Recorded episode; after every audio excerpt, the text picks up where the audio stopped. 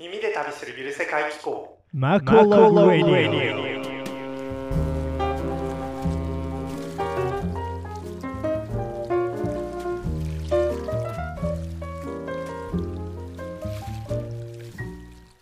はい皆さんこんにちは。こんばんは。現在豪華クルーズ客船の音楽家として世界を旅しております。ベーシスト作品曲家の石坂誠ですこの番組では私石坂誠が寄港先の各国の旅とクルーズ船の生活についてあんなことやこんなことを実体験で語り普段なかなか気軽には行けない世界の旅と文化をですねゆるーく発信していく番組でございます。はい。第8回目なのかな？第9回目か。第9回目の配信でございます。今日も養生からね張り切ってお送りしたいと思います、えーこれをね多分配信する頃にはだい多分ノルウェーを、えー行ってるところだと思います。一応ねそのクルーズ船の名前クルーズのね一個一個のクルーズっていうのはうんすいませんね。クルーズの期間っていうのがありまして1クルーズっていうのは1週間から2週間。まあ長かったらもう少し長かったりしますが1クルーズごとにこの名前が設定されてて今乗ってるクルーズはおそらくねノルウェーそしてなんかオーロラっていう言葉が入ってたと思うんですがもしかしたらねオーロラが拝めるのではと私はちょっと期待してるとこでもあります。はい。今日はね何を話していこうかな。ちょっとなんかゆっくりフリートークっぽくダラダラと たまにはやっていこうかなと思います。なんかね自分でこうポッドキャストを聞き返したりもするわけですが。うん。なんか硬いなっていう風に思ったりするわけですね。まあとりあえずとりあえず適当にちょっと今日は撮ってみて使えそうなら使って使えなかったらはい。っていうことですね。でもこれが出てるということは使えてるということですね。はい。今日もやっていきたいと思います。いつもお付き合いありがとうございます。今日もそしてよろしくお願いいたします。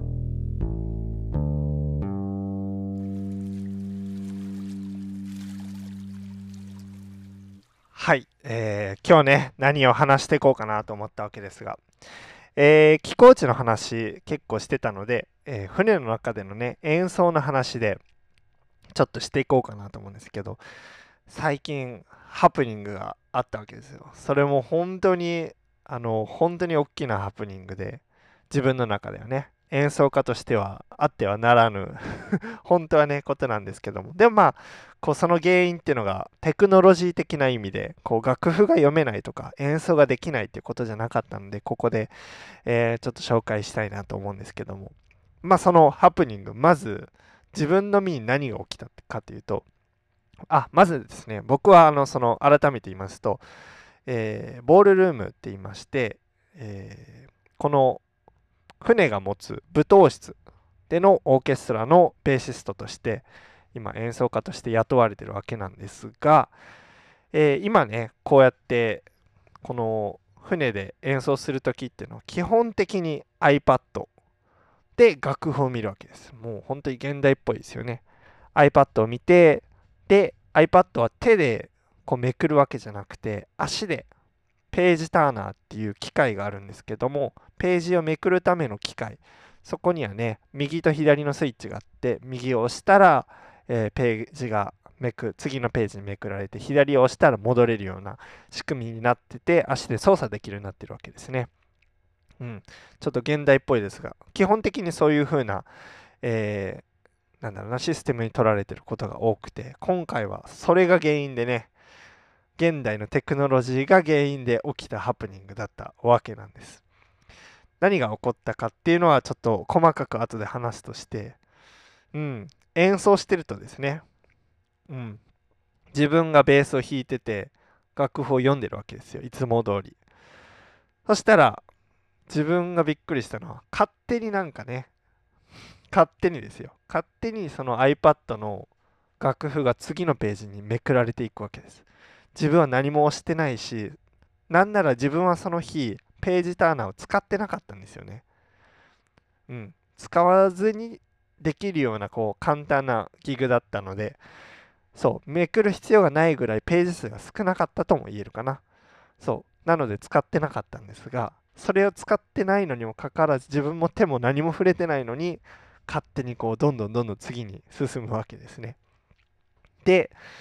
えー自分の視界に入るところでそのページがめくられるタイミングと同じでなんか動いてるものがあると思って右に目をやるとですねなんと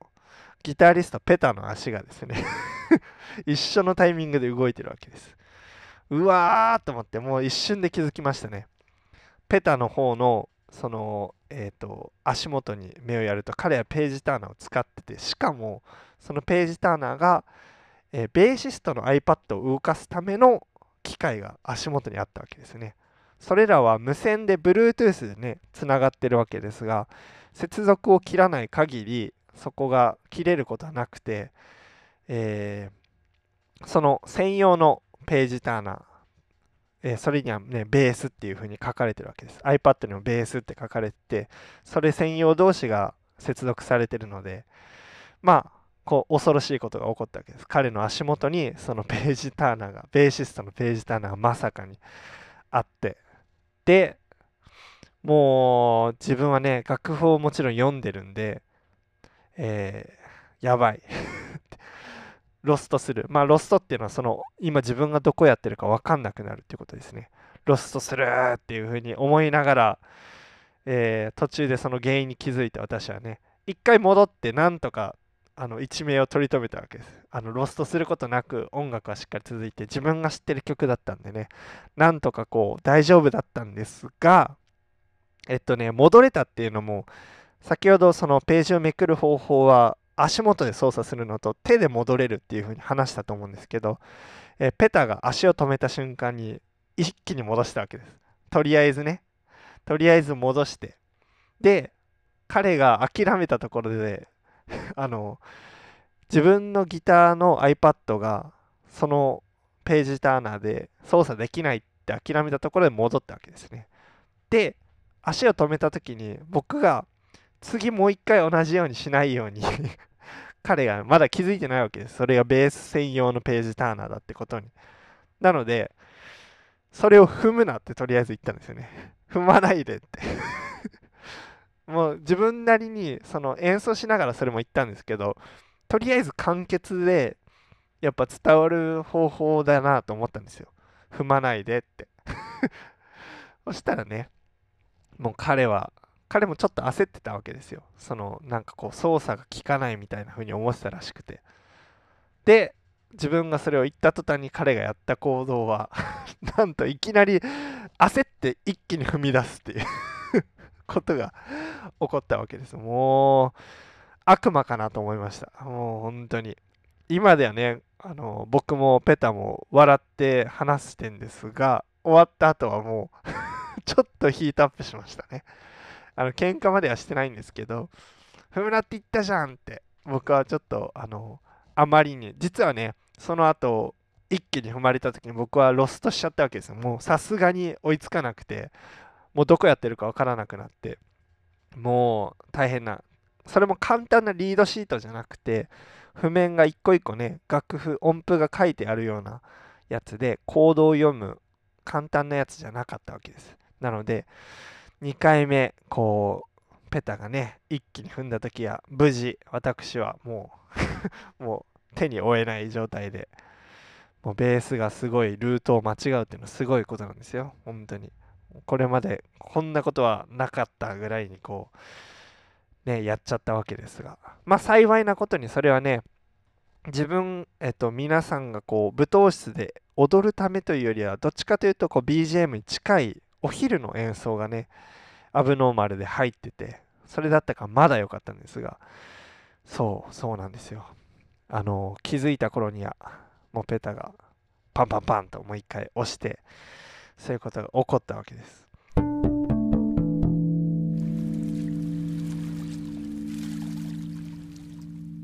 はいこのね現代のテクノロジーがあったからならではのこの、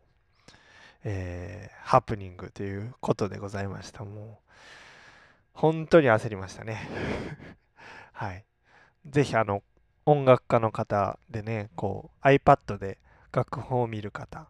でそれで足元でねあのその楽譜を操作する方々。あのオーケストラとかもしかしたらそれを使ってる取り入れてる方が多いのかもしれないんですが横の方々とねそれを取り違えないように本当にしていただきたい と思います。はい。それがねもしかしたら同じえっ、と楽器隊？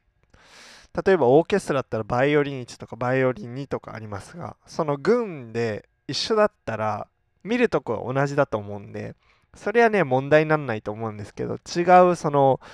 えー楽器感違うパート感でその iPad とねまあ iPad がえっ、とね入れ替わってるっていうのは気づくと思うんですよ。楽譜が違うからね。ただそのページをめくるそれが違うっていうのは意外と気づかないとこだと思うんであの ぜひともあのマーキングしてない方々とか気をつけていただければなと思います。すいません。ちょっと今回はねえっと音楽関係その船の中のねちょっと音楽に特化した話になってしまいましたが、え個人的に今では今ではでこそですけど面白い話になったのであのーこうやって発信するまででした。はい。お楽しみいただけましたでしょうか？ちょっと今日はねゆるくあの話してみました。えーいつもはねこの寄稿先に関してのことだったりも話すのですが今日のねこのえーゆるトークといいますかそれのフィードバックもいただけたらなと思います。たびたびになりますが私の音楽家公式ウェブサイトまこと石坂 .com ではこれからの予定寄稿地のスケジュールや、えー寄稿文ブログも毎日発信しております。そしてインスタグラムアカウントマコログブックでは寄稿時の各国の写真をアップしておりますのでそちらの方もぜひぜひチェックお願いします。クルーズ音楽家に関しての質問や寄稿先でやってほしいこと行ってほしい場所などなどどしどしお便りをご応募お待ちしております。各種お便り質問はウェブサイトのお問い合わせフォームもしくはインスタグラムのマコログブックの DM よりお待ちしております。それでは皆さんまた来週の日曜日の晩にお会いしましょう。石坂誠でした。